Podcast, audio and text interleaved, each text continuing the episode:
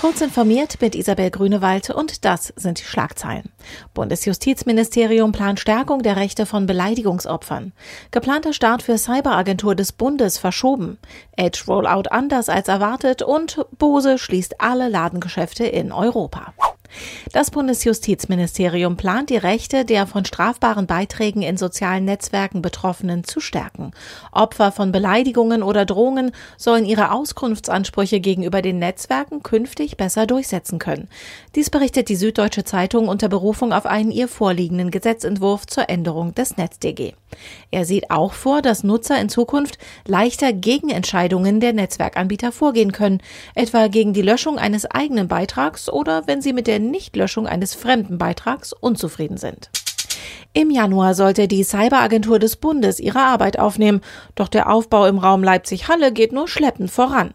Knapp ein Jahr nach der Verkündung der Pläne ist die Einrichtung noch nicht einmal offiziell gegründet, wie ein Sprecher des Verteidigungsministeriums auf Anfrage der DPA mitteilte. Die Gründung der Gesellschaft sei bis Ende März dieses Jahres vorgesehen. In der Einrichtung sollen IT-Spezialisten zu Sicherheitsfragen bei der Bundeswehr und bei der Polizei forschen. Konkret geht es um künstliche Intelligenz, Quantentechnologie und aktive Cyberabwehr.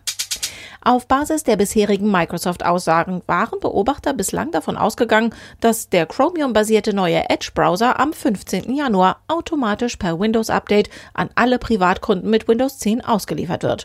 Nun ist der neue Edge seit dem angekündigten Release-Termin zwar tatsächlich als Download verfügbar, Microsoft kündigte jedoch an, dass die automatische Auslieferung deutlich später beginnt als erwartet und stufenweise durchgeführt wird.